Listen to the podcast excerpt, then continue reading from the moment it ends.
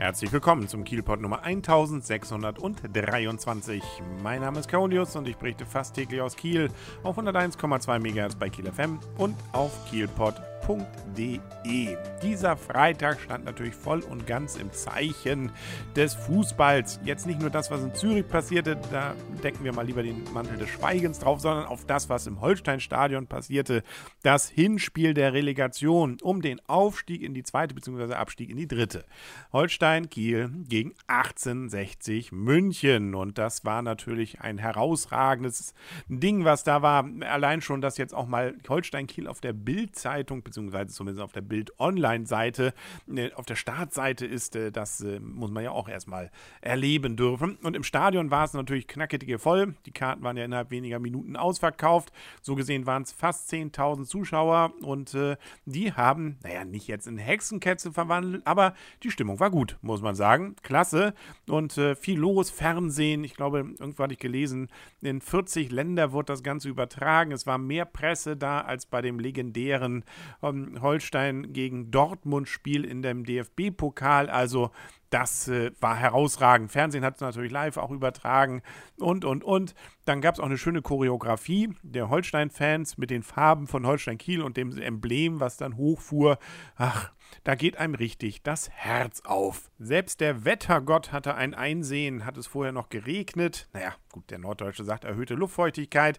Äh, der Bayer wird sich schon den ein oder anderen Regenmantel drüber gezogen haben. Aber nichtsdestotrotz, also, äh, es hörte passend zum Spiel dann auf. Vorher sowieso viele 1860-Fans schon in der Stadt gewesen. Also für den Münchner auch mal was Neues hier an der Waterkant. Nee, also hoffen wir mal, dass die alle als Fans, vielleicht nicht, aber dann doch als Urlauber wiederkommen. Also ja, dann wäre natürlich Sonne auch schön gewesen wir sollen ja auch über Fußball reden. Da wurde nämlich dann auch gespielt.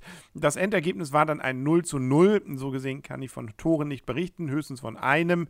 In der ersten Halbzeit ging er rein, ist gut gejubelt, zählte aber nicht, weil vorher wegen, glaube ich, Schubsens abgepfiffen wurde.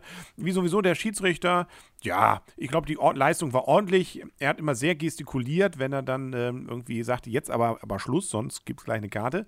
Drei Karten gab es auch gegen 1860, eine gegen Kiel. Ansonsten so richtig große Möglichkeiten gab es auf beiden Seiten nicht. Holstein hat gut gespielt, es gab auch viele Torraumszenen, also man ist durchaus nach vorn gekommen.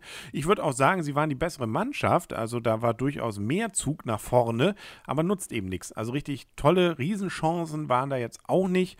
Ne, aber bei 1860, klar, man hat oft die Luft angehalten, weil, oh, jetzt könnte es aber und es ging auch manchmal gefühlt eng am Tor vorbei.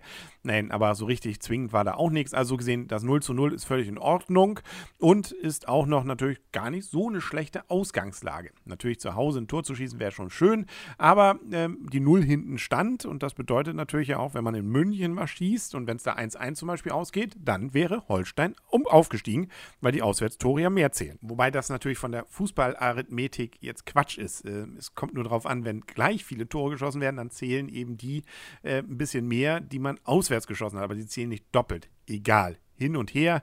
Ähm, danach gab es dann auch richtig Interviews. Sowieso auch im Stadion ja schon so ein bisschen Zweitliga-Feeling, weil ja, da waren viel von dem Gehabe, was man so aus der zweiten Liga auch kennt. Der Ball ist dann vor dem Spiel schon mal auf so einem Podest, dann da auf dem Platz, wird dann eingesammelt von den Ballkindern mit dem Schiri zusammen. Es gab einen großen Fußball in, in der Mitte vom Kreis. Die Werbung wurde ganz anders gemacht. Äh, da durfte ja nicht die normale Werbung, da lief dann die Bundesliga-Werbung. Dann waren da Leuchtschilderchen überall. Ja, äh, wie gesagt, Stimmung war auch schon deswegen gut. Es gab sogar bengalisches Feuer von Holstein, aber in positiver Art, nämlich von dem Hochhaus aus, das äh, hinter der Ostkurve, hinter der gegnerischen Kurve, und dahinter ist ja so ein Hochhaus, da vom Dach, da haben sie es gemacht. Das war auch äh, am Anfang der äh, zweiten Halbzeit ein schönes Event. Ähm, die 1860er haben sich dann doch überlegt, in ihrer Kurve ein bisschen zu zündeln.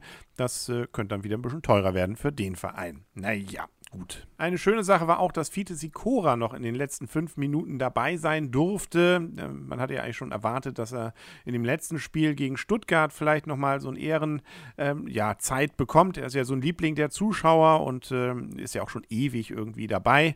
Nö, jetzt durfte er tatsächlich da, wo es auch zählt, nochmal rein. Das wäre natürlich ein Riesengeschenk gewesen für Holstein, aber auch für ihn. Wenn das jetzt noch zu einem Tor geführt hätte durch ihn, also das wäre eine Geschichte, da hätte man wahrscheinlich dann irgendwie ein großes äh, Steinbild Bild von ihm vor das Holsteinstadion gestellt, wenn nicht sogar das Stadion gleich nach ihm benannt. Aber nee, so weit ist es dann nicht gekommen.